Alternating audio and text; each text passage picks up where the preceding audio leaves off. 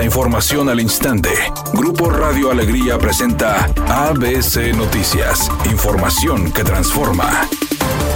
¿Qué tal? Muy buenas tardes, esta es la información. Un total de 90 comerciantes afiliados a la Federación Revolucionaria de Obreros y Campesinos FROC de Nuevo León recibieron un amparo constitucional para seguir vendiendo sus productos en las zonas de la Macroplaza y el Paseo Santa Lucía. Estas resoluciones otorgadas por un juez de distrito en materia administrativa del Estado en favor de los vendedores significa la victoria dentro de una batalla con el municipio de Monterrey, de acuerdo con el líder sindical Osvaldo Serna Servín. Fueron seis meses en los que el gremio de comerciantes informales sostuvieron la incertidumbre sobre si llegarían a un acuerdo con el ayuntamiento para seguir ejerciendo sus labores. La entrega de los documentos legales hacia los vendedores ambulantes se celebró en el edificio de la Central Obrera, en donde estuvo presente el abogado Eugenio Valdés, representante del despacho jurídico, que tramitó los amparos ante el juzgado. Serna Servín aseguró que tramitar un amparo fue una medida a la que no querían recurrir, sin embargo no tuvieron alternativa.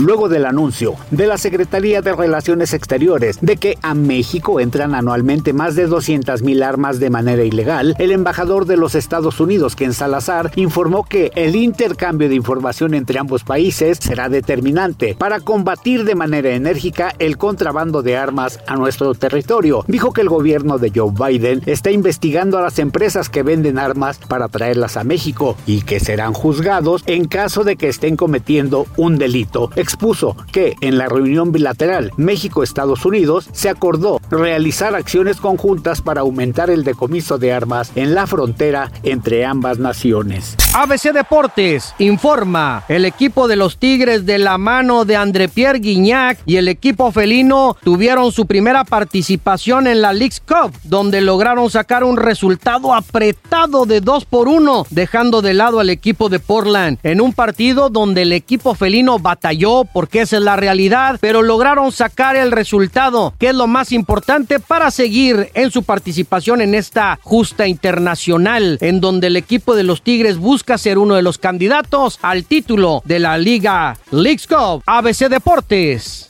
El cantante Peso Pluma anunció que ofrecerá conciertos en las principales ciudades del país. El 4 de noviembre llevará su show a Guadalajara. El 8 de noviembre se presentará aquí en Monterrey y posteriormente se encontrará con sus fans de la Ciudad de México el 11 de noviembre. Ha causado gran revuelo este anuncio, con todo y que los boletos aún ni siquiera empiezan a venderse.